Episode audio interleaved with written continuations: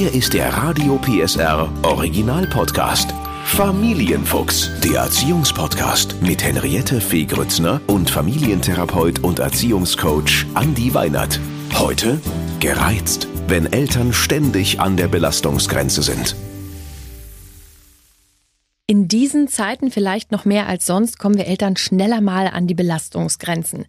Wir wollen alles richtig machen und erwischen uns dann doch, dass wir schneller wütend werden oder genervt sind von dem, was unsere Kinder machen. Für mehr Frieden in unserem Innern und damit natürlich auch zu Hause bekommen Sie jetzt Tipps von Familiencoach Andi Weinert. Hallo Andi. Hallo Henriette.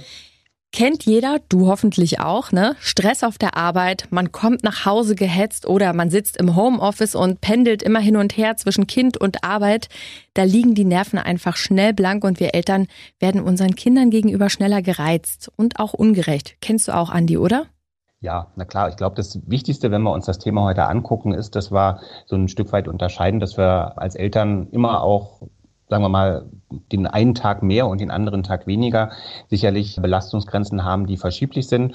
Und das Zweite, darum geht es uns, glaube ich, auch, weil wir ja als Familienfuchs auch immer viel Wert darauf legen, zu sagen, wir wollen nicht mit dem Lehrstock ähm, irgendwelche Empfehlungen geben, ist, ja. dass das auch völlig normal ist und dass äh, man sich auch, wenn man solche Situationen mit dem Kind gemeinsam mal erlebt hat, nicht dafür schämen muss oder äh, denken muss, um Himmels Willen, was habe ich jetzt meinem Kind angetan, sondern das drüber sprechen ist, glaube ich, das ganz Wesentliche und sich eben auch selber fragen, wenn ich merke, dass solche Situationen sich wiederholen, Mensch, wie komme ich denn aus solchen Nummern wieder raus? Das wollte ich gerade sagen. Die Frage ist ja, ist das mal oder ist das ein Dauerzustand? Ich kenne zum Beispiel auch jemanden, wie gesagt, wir nennen keine Namen, aber da ist das ein Dauerzustand. Dieses Genervtsein und dieses, äh, oh, es ist so anstrengend und oh, kannst du und warum nicht? Und du hast, also dass dieses Genörge so ein Dauerzustand wird, das sollte natürlich nicht sein. Denn was macht das mit den Kindern?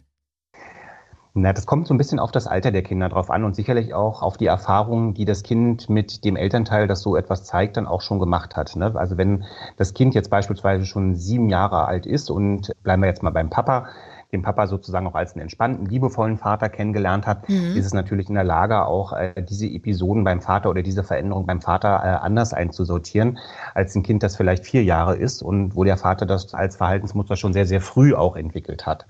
Ne, in dem zweiten Teil des Beispiels, wenn es also darum geht, dass wir ein relativ junges Kind haben, kann das Ganze Auswirkungen auf das Selbstwertgefühl haben, weil Kinder sind unglaublich loyal mit ihren Eltern. Mhm.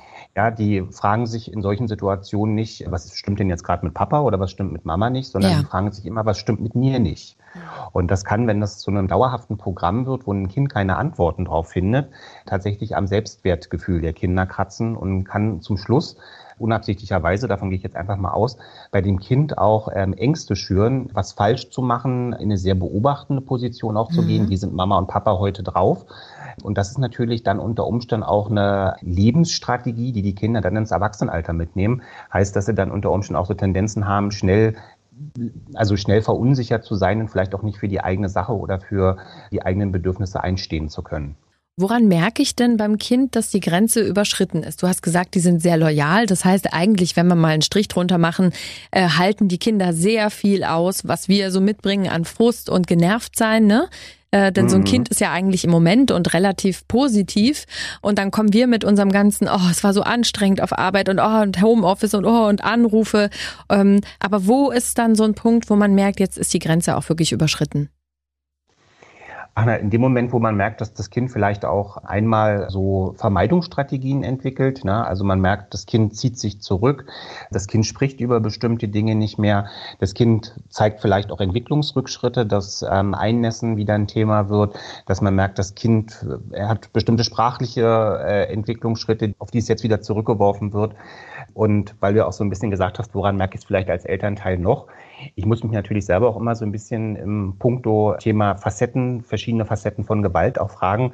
Also so ein Kind hart angehen, denn da meine ich jetzt nicht nur körperlich hart angehen, sondern meine ich auch äh, stimmlich hart angehen mhm. oder nonverbal hart angehen. Ne? Also das Wegdrehen, Augenrollen, das sind alles Dinge, die, die nehmen Kinder wahr und die können sie ganz, ganz lange, also bis zum zwölften Lebensjahr, können sie die gar nicht richtig einsortieren. Die schaffen die Interpretation zu sagen, Mama macht das gerade, weil sie genervt ist von Arbeit oder von ja. Ähm, der Pandemie oder sonst was dergleichen. Diese, diese Assoziationsfähigkeit, die kommt beim Menschen erst sehr, sehr spät.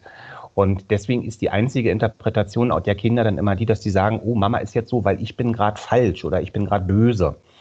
Und das ist, glaube ich, so ein Signal, dass das, also Eltern, die ihre Kinder gut beobachten, die merken, wenn das zu häufig passiert, dass die Kinder nicht mehr so fröhlich sind, nicht mehr mhm. so offen sind, ähm, die Freude am Spielen auch verlieren und weil Kinder das, was sie erleben, auch ganz häufig im Spiel auch ausdrücken, dass man merkt, dass das szenische Spielen, also wenn die so mit Figuren spielen und so weiter, dass das auch anfängt, wesentlich aggressiver zu werden.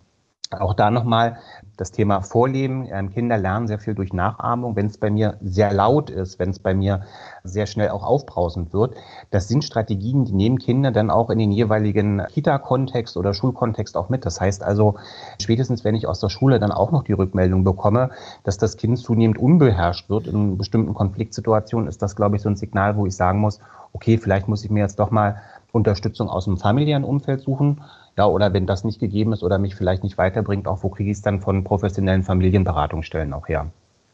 Wie, Andi, schaffe ich es in stressigen Alltagssituationen nicht sofort auszuflippen? Also grundsätzlich ist natürlich immer so ein Stück weit die Idee, was kann ich in, meiner, in meinem Tagesablauf wirklich verändern. Ja, also ich finde, die Frage lohnt sich immer mal wieder, weil viele Eltern, die mir so in den Beratungen begegnen, die sagen, na, ich kann da nichts dran verändern. Und wenn man so einen Tagesablauf mal tatsächlich durchgeht und dann auch guckt, Mensch, muss das wirklich da sein? Na, also muss man sich wirklich unter den Druck setzen, dass man jetzt irgendwie sagt, man muss jeden Tag mit dem Kind mindestens eine halbe Stunde auf den Spielplatz gehen. Mhm. Das ist ein, ähm, nettes, nettes Ziel. Wenn es aber in dem Moment, dadurch, dass Homeoffice angesagt ist, ja, und das alles also auch ein bisschen, bisschen ähm, ja, von der Tagesstruktur her nicht ist wie in anderen Zeiten, dass man dann auch den, den Mut und die Bereitschaft besitzt zu sagen, okay, das wäre jetzt zwar schön und glaube, für den Moment ist es aber, damit ich selber nicht so gereizt, gehetzt und gestresst bin, ist es günstiger, auf diese Aktivität erstmal ein Stück weit auch zu verzichten. Und was ich, glaube ich, auch einen ganz wichtigen Aspekt finde, immer wieder auch nach Situationen zu suchen, wo man sich Räume für Auszeiten schaffen kann. Das mhm. geht vielleicht jetzt an dem Tag, wo ich gerade gestresst bin, geht das nicht. Aber vielleicht gibt es die Möglichkeit an dem Wochenende, Samstag, Sonntag, durch eine Organisation, dass man sagt, da kommt eine gute Freundin oder da kommen vielleicht Oma und Opa mal, dass man auch da die Bereitschaft besitzt, zum Beispiel mal zu sagen, warum denn, wenn Oma und Opa immer da sind, müssen wir denn immer alle was zusammen machen? Mhm. Ich kann ja, wenn ich merke, ich bin gereizt, auch mal tatsächlich die Idee formulieren, zu sagen, hey, ihr lieben Eltern, ihr kommt uns jetzt als Oma und Opa besuchen, was haltet ihr denn davon, wenn ihr einfach mal zwei Stunden bei uns zu Hause mit den Kindern was macht und wir uns als Eltern vielleicht mal ein, zwei Stunden auch beim Spaziergang erholen dürfen oder ein bisschen Zeit für uns haben dürfen, sodass man vielleicht auch so diese gewohnten Muster, von denen man immer wieder sagt, so müssen die ablaufen, mhm. dass man die so ein bisschen hinterfragt und guckt, gibt es da Potenziale, um Auszeit zu gewinnen. Aber wenn ich jetzt konkret in der Situation bin, ne, dass ich merke, ich werde gereizt, hast du vielleicht auch einen Tipp, sowas wie durchatmen, rausgehen, innerlich bis zehn zählen, da gibt es doch bestimmt irgendwas, wo man merkt, oh, wenn ich merke, jetzt ich komme gerade in diesen Kreislauf von Genau, ich glaube, all die Sachen, die du gesagt hast, das sind ja so die Klassiker, die brauche ich, glaube ich, auch gar nicht so wiederholen. Und die wissen wir eigentlich auch ganz oft, dass man so sagt, so tief durchatmen kann helfen, aus der Situation rausgehen kann helfen.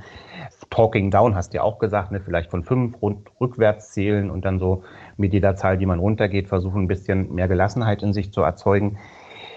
Das funktioniert, also auf der einen Seite wissen wir das, auf der anderen Seite funktioniert es ganz häufig in der Situation nicht. Warum? Ja, genau. Weil wenn wir in Wut und Rage sind, dann ist der rationale Anteil so ein bisschen verdeckt, ne? dann kommt man da nicht so gut ran. Mhm. Und deswegen ist, glaube ich, so ein ganz wichtiger Punkt auch der, dass ich mich selber in die Situation bringe, wenn ich merke, Mist, ich komme schon wieder in diese Schleife rein dass ich im Idealfall, wenn ich das schon mehrfach erlebt habe, mir auch selber so ein kleines Stoppsignal irgendwo in die Wohnung packe, wo ich sage, okay, ich merke das jetzt gerade, ich konzentriere mich auf diesen Punkt, den nennt man, wenn er so gesetzt ist, Anker. Mhm. Und wenn ich das sehe, dann weiß ich, ich gehe raus aus der Situation. Oder dann ja. weiß ich, ich äh, sage jetzt dem Kind, hey, ich werde jetzt hier gerade wieder unfair ich versuche jetzt mal kurz runterzukommen und besser, wenn wir jetzt erstmal kurz zwei Minuten voneinander Abstand auch haben. Dieser Anker, dieses Symbol, ja, da sagen immer ganz viele Eltern zu mir, ach, na, wissen wir nicht unbedingt, ob das funktioniert. Und dann lade ich immer zu dem Experiment ein, zu sagen, probieren Sie es mal. Was ist ein neuer Reiz in einer gewohnten Verhaltensweise? Und da schaffen Sie den Durchbruch dann doch besser, als wenn Sie immer wieder sich selber in die Erwartungshaltung bringen, zu sagen, ich muss doch merken, dass ich das tue und dann da irgendwie auch selber rauskommen. Was ist denn so ein Anker? Kannst du mal ein Beispiel nennen? Also äh, aus der Praxis, was vielleicht Leute da genommen haben als Symbol? Also das kann der klassische, ganz einfache rote Punkt sein, den man sich irgendwo hinklebt, wo man vielleicht auch häufiger von diesen äh, Ausrastersituationen betroffen ist. Das kann letztlich auch ein bestimmtes Symbol sein, ein Grummelbär oder eine Porzellanfigur oder irgendwas, was das Kind vielleicht selber gebastelt hat. Irgendwas, wo ich sage, da habe ich erstmal eine positive Emotion, ja, vielleicht mhm. auch im Idealfall auch zu, oder kann zumindest eine emotionale Beziehung, also auch zu einem roten Punkt kann ich eine Beziehung aufbauen, wenn ich regelmäßig im Straßenverkehr unterwegs bin, weil das ja ein Warnsignal ist, sodass man also da so ein bisschen ein Stück weit auch frei ist. Es sollte halt nicht irgendwas sein, wo ich sage, finde ich eigentlich hässlich, regt mich eigentlich sowieso auf, weil dann wird die Verhaltensweise vermutlich eher noch verstärkt. Okay, und, und erklär nochmal, damit ich es wirklich verstehe. Also sagen wir mal so, nehmen wir mal äh, vielleicht diesen roten Punkt. Ich mache mir den in den Flur. Mhm. Und wenn ich jetzt merke, oh, es geht los, ich, ich bin irgendwie total genervt und ich merke, oh Mann, und Zimmer ist nicht aufgeräumt, wir haben das gesagt, dann gehe ich zu diesem roten Punkt. Nee, also du kannst da stehen bleiben, wenn du den roten Punkt siehst. Mhm. Ja, dann ist sozusagen dieser rote Punkt mit der Idee verbunden, dass du jetzt merkst, okay, mit diesem roten Punkt, Mist, ich merke jetzt gerade, dass ich das tue. Aber woher weiß, aber, aber wenn ich drin bin, weiß ich das doch nicht. Wie, wie komme ich dann zu dem roten Punkt? Ja, den wirst du ja vermutlich irgendwie, wenn du ihn sozusagen im Flur platziert hast, wirst du ihn ja beim Meckern irgendwann wahrnehmen. Ah, okay. Verstehe. Ja, also mhm. muss man da auch nochmal so ein bisschen nach dem Ort eventuell suchen. Da kann man auch verschiedene Symbole, wenn man jetzt sagt, man streitet sich da oft oder man rastet da häufig aus und dort häufig aus, kann man ja durchaus ähm, solche Symbole oder solche Punkte auch an verschiedene Orte in der Wohnung auch äh, kleben. Wichtig ist halt in dem Moment, es braucht dieses Signal, dass die Verhaltensweise durchbricht. Und da kann so ein visueller Reiz, ähm, mhm. ähm, kann dann sozusagen schon sehr wirksam sein. Also ich habe äh, nicht das Problem, dass ich ausraste, aber ich habe tatsächlich auch das, wenn man äh, einen stressigen Tag hat oder eben auch Homeoffice, ne, also tausend Anrufe parallel, Kind, ne, diese ganzen Dinge, dass man schneller mal gereizt ist. Und die Annabelle und ich, wir haben tatsächlich ein Codewort. Wir arbeiten generell mit Codewörtern, auch wenn wir merken, dass eine Grenze äh, überschritten wird. Zum Beispiel, was weiß ich, ich will jetzt nicht abgekitzelt werden, ne, da haben wir ein Codewort. Aber auch für sowas, wenn man das Gefühl hat, der andere ähm, kommt in diese Spirale und ist irgendwie total genervt und eigentlich ist alles okay zu Hause und das Gegenüber mhm. versteht jetzt nicht so richtig, was eigentlich das Problem ist, weil es nichts, also Annabelle ist zwar noch nicht zwölf, aber an dem Punkt, wo sie sagt, das hat jetzt gar nichts mit mir zu tun und ich möchte damit auch gar nicht konfrontiert werden und deswegen kriegst du jetzt das Codewort und ähm, ne? So und, ja, das, und das, das ist eine super Idee. Und ja. es funktioniert total gut, weil ähm, ich nämlich manchmal so das Problem habe, man selber mehr und dann denke ich mal so, mein Gott, das stimmt, ich bin gerade total, ich, ich atme jetzt mal durch, was ich brauche mir doch gar keinen Stress machen, ne? Entspannen und mhm. äh, Ne, also das funktioniert, wäre auch ein Tipp und eine Möglichkeit. Das also ist nicht visuell, wäre dann eben akustisch, aber ist auf jeden Fall eine Möglichkeit. Finde ich eine tolle Idee. Muss man, also das Einzige, was mir wichtig wäre, wenn ich es jetzt einführen würde, ist, dass man sagt, das Codewort gilt halt nicht, wenn es berechtigt ist. Ne? Aber wirst du vielleicht mit Annabelle auch so besprochen haben. Ne? Also manchmal gibt es ja auch wirklich so Geschichten, wo man so sagt, so, hey, das haben wir ja schon dreimal gesagt, dass das so und so ablaufen muss. Und dann darf man ja auch, und dann ist es ja durchaus auch für das Kind nachvollziehbar, dann darf man ja auch angenervt sein. Da ist natürlich dann so ein Codewort nicht der richtige Weg. Also, nee, nee, muss genau. Man Kind vielleicht vorher dann noch erklären. ja, das stimmt. Ja, dass, wir, dass man durchaus auch das Recht Recht hat, genervt zu sein, wenn man sich verabredet hat, dass das Zimmer aufgeräumt ist, ja. Aber da geht's, glaube ich, aber das Spannende ist, dass Kinder das doch können. Es geht gar nicht darum, dass man nicht mehr meckern darf, sondern es geht einfach darum, dass man in so einem Kreislauf ist und einfach ne sagt, oh mhm. Mann und ne, sondern dass man das ja eigentlich auch normal sagen kann, ne? Also Richtig. so, ja. Aber findest du eine gute Idee? Wollte ich dich eh fragen, wie du das findest. Ja, nee, das ist eine super Idee. Andi, ein letzter Tipp, äh, vielleicht nochmal für alle Eltern, für die, die gestresst nach Hause kommen. So ein, vielleicht so ein Tipp, zum Beispiel nach Hause kommen, vorher durchatmen? Was sind so deine Erfahrungswerte?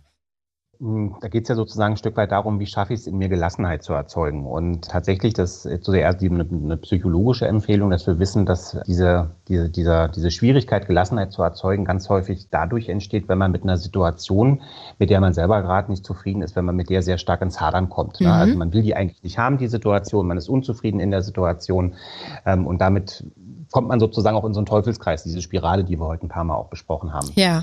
Tatsächlich ist es so, dass durch ein sagen wir mal, durch die, die Akzeptanz der Situation, ja, also annehmen, was ist, entsteht immer ein Stück weit stärker Gelassenheit, dass man also sagen kann, für den Moment ist es einfach so. Ja, ich gucke nach links, ich gucke nach rechts und ich sehe einfach, das ist nicht ein Problem, das jetzt in meiner Familie oder meiner Person unbedingt begründet ist, sondern das liegt an dieser unglaublich schwierigen Situation, die wir alle als Eltern momentan durchleben, ne? die ja. eben die Pandemie jetzt über diesen langen Zeitraum auch an uns stellt, dass man einfach sagen muss, wir sind immer noch weit weg von normal und wenn ich das einfach annehme, dass das im Moment gerade bei uns schwierig ist und dass das für mich auch jeden Tag eine große Herausforderung ist und die Herausforderung mal besser und mal schlechter von mir gemeistert wird, dann wird man auch merken, wenn man das innerlich wirklich schafft, da in Frieden mit sich zu kommen, dann kommt diese Gelassenheit, die man sich eigentlich manchmal auch wünscht und die dann ja auch wieder der Schlüssel zu Humor sein kann, dass man mhm. dann eben auch einfach merkt, okay, ich lache jetzt vielleicht einfach mal in der Situation, weil ich merke gerade selber mit meinem, ja, mit meinem dritten Auge, das über mir schwebt. Es macht eigentlich gerade keinen Sinn, was ich hier gerade mache. Ja. Und würdest du vielleicht sagen, für die, die nach Hause kommen, stressiger Tag, noch mal ganz kurz draußen eine Runde erstmal selber spazieren gehen oder oder was was würdest du denen raten?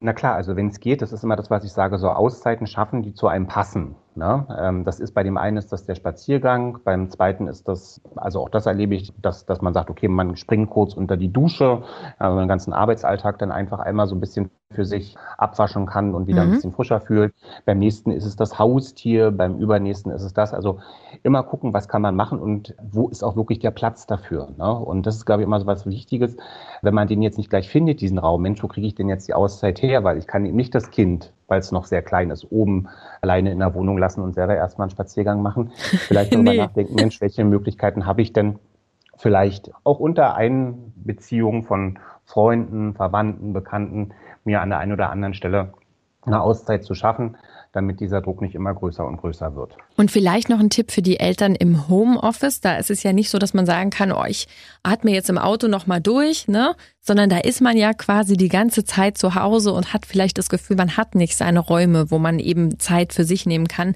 Was wäre dort ein Tipp?